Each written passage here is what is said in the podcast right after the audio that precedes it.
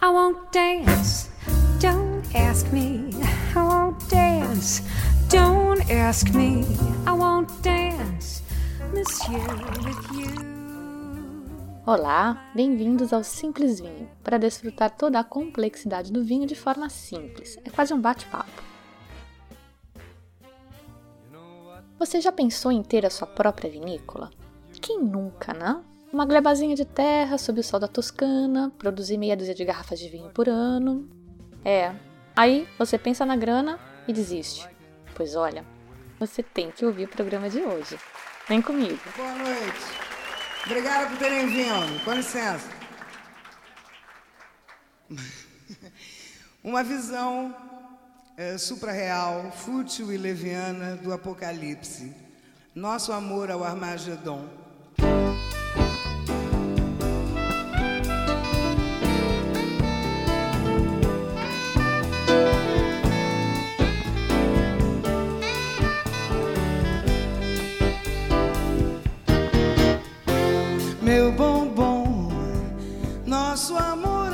O programa de hoje é um misto de dica de visita e palestra de autoajuda daquele tipo. Você pode tudo que sonhar e etc.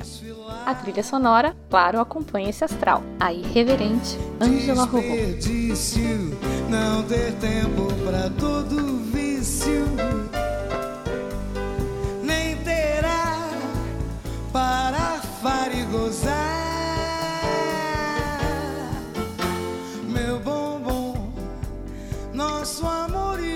surgiu de uma visita super despretensiosa a uma bodeguinha. Inhazinha mesmo, a El Legado. Eles produzem atualmente 5 mil garrafas lá em Carmelo, que fica a uns 250 quilômetros de Montevidéu. 5 mil garrafas, para dar uma ideia, é tão pouquinho que só recentemente elas começaram a chegar aqui na capital. Antes, você tinha que ir até lá comprar. Eu só fui parar lá porque eu queria conhecer uma pousada local que foi eleita em 2014 como uma das 10 melhores para amantes do vinho, a pousada Campo Tinto. E no final, acabou sendo uma das visitas à bodega mais legais que eu já fiz. Antes de continuar, eu preciso dizer para vocês uma coisa que eu digo para todo mundo por aqui, sem querer puxar a sardinha pro lado de cá. Eu acho que visitar a bodega no Uruguai normalmente já é muito legal. Muito mais legal do que em outros lugares que eu já fui. E eu acho que isso está diretamente ligado com o tamanho. Se você vai numa Concheitoro, no Chile, por exemplo, é uma bodega que sozinha concentra 30% da exportação de vinhos do Chile, que não é pouca. Em 2014 foram um milhão e meio de dólares exportados. Considere também que o Chile é o quinto maior produtor mundial de vinhos, com quase 13 milhões de hectolitros em 2015. Enfim, deu para dar uma ideia, né? A Concheitoro é uma bodega gigante. Tá, todo mundo conhece, você com certeza já tomou algum vinho deles, os famosos Cacilheiros del Diablo, mas aí você chega lá e é recebido por um mocinho ou mocinha com um discurso padrão, faz um passeio padrão, pasteurizado e é isso. Já no Uruguai, a maioria das bodegas é pequenininha. São negócios familiares, de quatro, cinco gerações, eles vêm passando de gerações, e em muitas delas é o próprio dono quem vai te atender. E aí, meu, é outra coisa. Porque o dono é aquele cara que bate escanteio e corre na área para cabecear. É ele que planta a uva, colhe, faz o vinho, engarrafa, vende e faz a conta fechar no fim do mês. É um cara que ama o que faz, senão ele estaria fazendo outra coisa. E isso, em qualquer campo, a gente sabe, faz toda a diferença. Mas o programa de hoje não é sobre visitas. Eu disse que o programa era sobre ter a sua gleba de terra e um vinho para chamar de seu mas ele foi inspirado numa visita. E é por isso que eu vou contar a história do Bernardo Marsola e da bodega El Legado. Ou melhor, eu vou deixar o próprio Bernardo contar uma parte dessa história para vocês. Eh, mi papá, eh, Luis Marzuca, comenzó plantando viñas aquí en esta zona en el año 1968 y bueno, su sueño era poder concretar después la, la construcción de, su bodega para elaborar su propio vino y bueno y venderlo en una distribución de almacenes que él tenía aquí en todo el departamento. Eh, bueno, el tiempo no lo hizo posible, dado que en el 82 eh, hubo una crisis aquí en Uruguay. Eh, su comercio dio quiebra, tuvo que cerrar.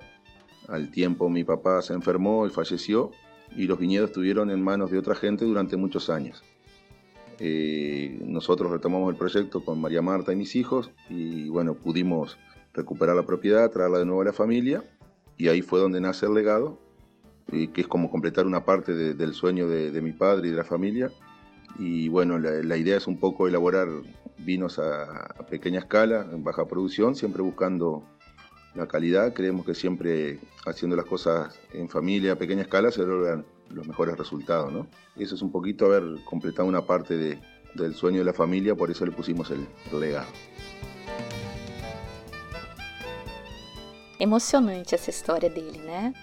Agora você imagina que no caminho desde Montevidéu a gente via terrenos com vinhedos à venda. E aquele céu lindo de outono, azul limpinho, e o brilho nos olhos do Bernardo contando a história de como ele realizou um sonho que era ter a bodega. Ele homenageou o pai que também tinha esse sonho, mas que não conseguiu concretizar. E a cereja do bolo, ele roda no azul, ele está rodando no azul. A bodega se paga. Olha só. Sí, comenzó como una pasión, un hobby, haciendo una bodega a escala, que después se fue transformando en que empezó a llegar gente, de que el vino gustó, nos pedían el vino de Punta del Este, de Montevideo, de Colonia, lo han pedido de Brasil y de otros países, pero bueno, no, no tenemos cantidad como para exportar. Y se fue transformando en un negocio que se reciben visitas, se hacen degustaciones de vino y va a haber alojamiento también, o sea que es un hobby que alcance. Deu coceirinha em você também, né? Fala a verdade. Então escuta agora a parte em que ele explica como ele escolheu as duas uvas que planta, especialmente a Syrah, presta atenção. Canar, porque bueno, es la uva insignia de Uruguay, no podía faltar, siempre tenía que estar. Y Syrah, porque había un cuadro dentro de los viñedos que mi padre tenía y era la uva que yo siempre elegía para vinificar en casa cuando era eh, muy pequeño, desde que empecé con esta pasión que tenía, que bueno, yo me denomino, que no soy enólogo, sino enoloco, apasionado del vino. e sempre elaborava vinos com essa filha, que me gostava muito. A gente nota que é realmente um prazer para ele, não? Mas atenção, orro, como eles dizem por aqui. A bodega é um hobby que se paga, mas não é para viver disso. Se for para ser a sua única fonte de renda, aí já não pode ser tão pequenininha. Você vai precisar de escala. Mas no caso do Bernardo, olha só a matemática da coisa.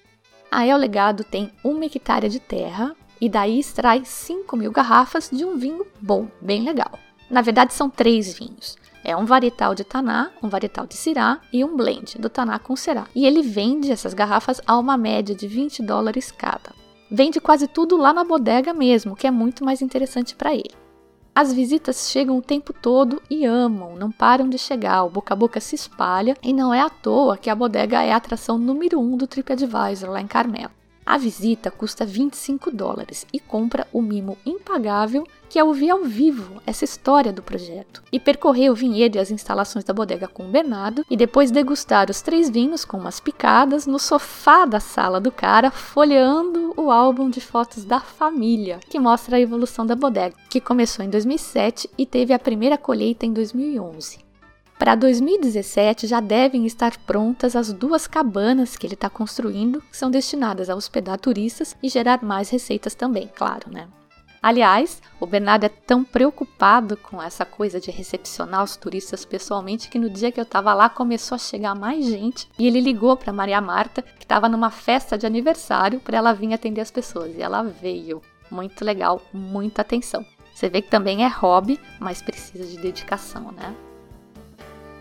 Por lá, uma hectare de terra pode sair por uns 25 mil dólares, me contou o próprio Bernardo. Eu fiz uma pesquisa rápida no Google e vi vários vinhedos à venda, principalmente na Espanha e até mais baratos. Eu vi por até 20 mil dólares o hectare. E você nem precisa comprar já com vinhedo. Dá para comprar só o terreno e plantar as vinhas. Vai demorar mais porque elas demoram uns 3 a 4 anos aí para começar a produzir. Mas dá para brincar, né? Claro que você vai precisar também de mais umas coisinhas, tipo uma prensa. O Bernardo usa essa de madeira mesmo. Eu deixei uma foto aí no, no site da prensa dele e o vinho sai ótimo. Você vai precisar também de tanques para fermentação. Os do Bernardo são de inox, modernos, mas muita gente ainda usa os velhos tanques de cimento com revestimento de epóxi e tiram uns vinhos bem honestos, bem legais. Barrica precisa? Barrica é cara, mas não precisa não, só se você quiser. Aliás, se você quiser mesmo brincar disso, tem várias outras manhas e estratégias que você pode usar, como fazer vinho branco, por exemplo. Lembra dos episódios sobre vinificação? Então, o vinho branco fica pronto mais rápido e não requer barrica obrigatoriamente. Essa estratégia foi usada por uma bodega californiana muito famosa, o Chateau Montelena. O vinho branco deles, que foi a estratégia que eles usaram para gerar caixa mais rápido e sustentar o crescimento da bodega, acabou ganhando o julgamento de Paris. Essa história, aliás, é ótima, já ouviu? No julgamento de Paris, um painel de jurados franceses elegeu às cegas vinhos americanos como sendo os melhores do mundo, melhores que os franceses. Foi um escândalo que foi uma quebra total do paradigma vigente no momento. Mudou como as pessoas viam os vinhos do Novo Mundo, meio que quebrou a hegemonia francesa, abalou o orgulho dos caras, deixou eles muito chocados. O conceito de Novo Mundo é bastante discutível, mas enfim, a gente usa para falar de basicamente todos os vinhos que não são da Europa. A história é ótima, cheia de empreendedorismo e eu adoro, e claro que eu vou contar aqui algum dia. Mas voltando ao tema da produção do seu próprio vinho, você pode considerar também, em lugar de comprar os equipamentos todos logo de cara, um esquema de cooperação. Na Califórnia, dizem, era assim.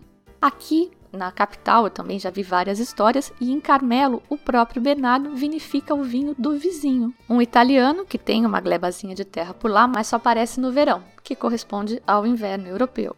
Bobo esse italiano, né? Mas olha só o luxo, chamar os amigos para jantar em casa e oferecer o vinho do seu quintal. E se for um vinho bom, então? Os do Bernardo são premiados. Todos. E aí, se animou? Viu que não é tão impossível quanto pode parecer à primeira vista, né? Que bom!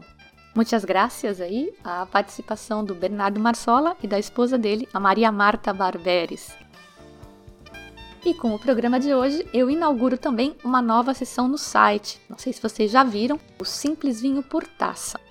Nessa sessão, que está lá no menu superior à direita no site, a ideia é ter posts curtos que por si só não gerariam o programa como quando a gente pede vinho por taça, sabe? Não é a garrafa inteira, é só um aperitivo. Os posts aí serão por enquanto sobre turismo e vinhos específicos. Do tipo, se for para tal país, não deixe de provar tal vinho ou tal tipo de vinho ou conhecer tal lugar. Por isso mesmo, está organizado também por país. O post de estreia tem as dicas essenciais para visitar a El Legado, mas já tem muito mais ideias fermentando na minha cabeça e que eu não vejo a hora de compartilhar com vocês. Eu espero que gostem. E já sabe, se tem sugestões, dúvidas, críticas, escreve para mim no contato simplesvinho.com e me ajude a tornar essa experiência ainda mais interessante para todo mundo você pode acompanhar os novos programas e posts se registrando aqui no site ou me seguindo no Facebook e Twitter. Eu sou a Fabiana Knossaisen e vou ficando por aqui com um simplesinho. Tchim, tchim. Queimadinha de radioatividade.